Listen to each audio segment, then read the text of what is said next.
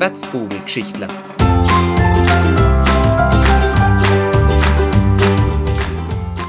Von und mit eurem Adrian Rossner aus Zell.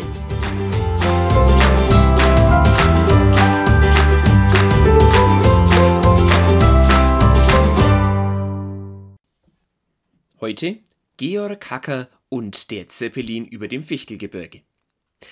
Die Luftfahrt ist heute, in Zeiten gigantischer Flugzeuge, zu einer für viele Menschen beinahe alltäglichen Reisemöglichkeit geworden. Doch bedurfte es noch zu Beginn des 20. Jahrhunderts vor allem Wagemut und Abenteuerlust, um sich in der Erforschung der damals neuesten technischen Errungenschaften zu engagieren.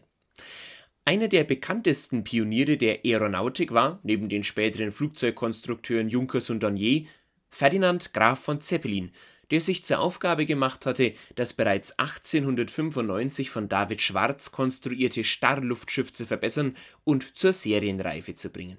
Unterstützt wurde er dabei von einem heute leider beinahe vergessenen Sohn unserer oberfränkischen Heimat Johann Georg Hacker wurde am 18. Januar 1870 mit zwei Zwillingsschwestern im kleinen Städtchen Münchberg als Sohn des Stationskommandanten der bayerischen Gendarmerie Adam Hacker, der gebürtig aus Mistelgau stammte, und der Zimmermeistertochter Friederika Söllner geboren.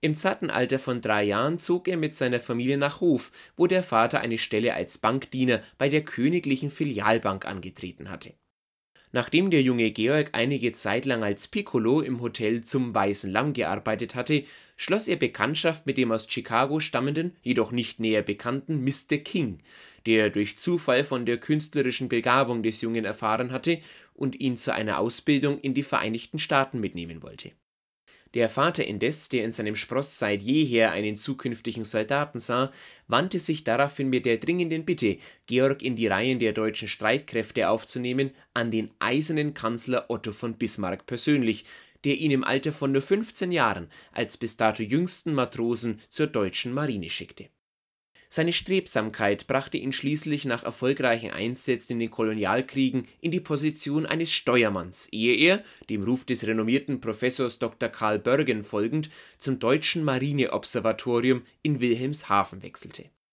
Am 18. August 1907 bewarb er sich schließlich, nachdem er eine entsprechende Annonce in der Zeitung gelesen hatte, als Obervermessungssteuermann beim Grafen von Zeppelin, der ihn postwendend zu einem Gespräch nach Friedrichshafen einlud in den Reihen der Männer von Manzell, wie sich die Gefährten des von der Bevölkerung anfangs stark belächelten Grafen nannten, begann Hacker seine Karriere am Steuer der neuen Luftschiffe sowie am Reißbrett, wo er bei deren Entwicklung mitwirkte im Jahre 1909 schließlich, zwischenzeitlich hatte man selbst die lautesten Kritiker von der Funktionsweise des sogenannten starren Systems, also einem mit Aluminiumgerüst verstärkten Ballon, überzeugen können, machte sich Hacker zusammen mit dem Grafen und einigen anderen Besatzungsmitgliedern an Bord des Luftschiffes LZ Luftschiff Zeppelin Nummer 5 zu einer sogenannten Dauerfahrt auf, von der auch die Zeitungen in Münchberg, Bayreuth und Hof berichtet hatten Davon angespornt setzten die Münchberger Schulkinder einen Brief an den berühmten Sohn ihrer Stadt auf, in dem sie darum baten, doch auch über seine Heimat zu fahren, damit man ihm hier ebenfalls die gebührende Ehre erweisen konnte. Gerührt von diesen Zeilen verlegten er und Graf von Zeppelin kurzerhand die Route über das Fichtelgebirge und näherten sich am 30. Mai 1909 unter dem Beifall der Bewohner langsam aber sicher unseren heimischen Gefilden ein Augenzeugenbericht aus dem Booten vom Waldstein soll an dieser Stelle den majestätischen Anblick, den das Luftschiff bot, kurz in Worte fassen. Kurz nach 10 Uhr wurde bekannt, dass das Zeppelinsche Luftschiff unterwegs sei und sich bereits in der Bayreuther Gegend befinde Natürlich kam alles in Bewegung und verfolgte mit Interesse das Erscheinen und die Weiterfahrt des Luftschiffes, das von hier aus fast dreiviertel Stunden zu sehen war, wenn man hier auch sonst nicht so vom Drehwurm befallen gewesen ist, wie die Berichte aus anderen Orten lauteten. Auf dem Waldstein kam die Nachricht gegen halb elf Uhr an, und das zahlreiche Ausflugspublikum besetzte sofort die Schüssel, die Burgruine und alle anderen erhöhten Punkte. Mit großer Freude wurde auch dort droben der kühne Segler der Lüfte begrüßt.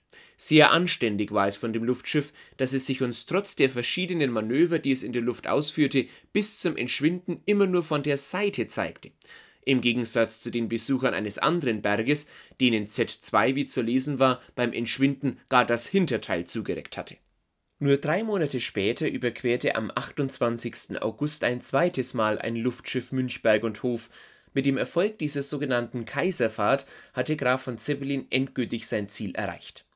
Der Kaiser in Berlin, wo die Fahrt hinführte, war begeistert und ebenso auch das deutsche Volk und die Weltpresse. Der Siegeszug der Luftschiffe konnte damit beginnen. Den Überfahrten widmete man im Fichtelgebirge vielerorts Gedenksteine und sogenannte Zeppelin-Eichen, wie man sie noch heute in Reinersreuth am Fuße des Waldsteins besuchen kann. Georg Hacker, der noch während des Ersten Weltkriegs verschiedene Maschinen kommandierte, leitete ab 1920 den Luftschiffhafen Potsdam und zog sich Mitte der 30er Jahre langsam aus dem aktiven Dienst zurück. Als 1936 das neueste Fabrikat der Zeppelin-Werke, LZ 129 Hindenburg, zu seiner ersten Fahrt aufbrach, nahm Hacker dies zum Anlass, seine Memoiren herauszugeben, die er unter dem Titel Die Männer von Manzell publizierte. Er schloss mit den Worten Wir grüßen das deutsche Luftschiff des Jahres 1936, das Länder und Völker verbindend durch die Lüfte ziehen und für Deutschland werben soll nur ein Jahr später explodierte LZ-129 bei Lakehurst in Amerika und riss 36 Menschen mit in den Tod. Bis heute eines der tragischsten Unglücke der Luftfahrtgeschichte. Die Nationalsozialisten, allen voran Hermann Göring, der der friedlichen Nutzung der Giganten der Lüfte von vornherein kritisch gegenübergestanden hatte, ließen daraufhin sofort alle Fahrten stornieren. Die Schiffe wurden kurze Zeit später verschrottet, die Fertigungshallen gesprengt. Damit war der Traum des Grafen von Zeppelin zu Ende gegangen sein langjähriger Kamerad Georg Hacker starb 1947 in Potsdam im Alter von 77 Jahren.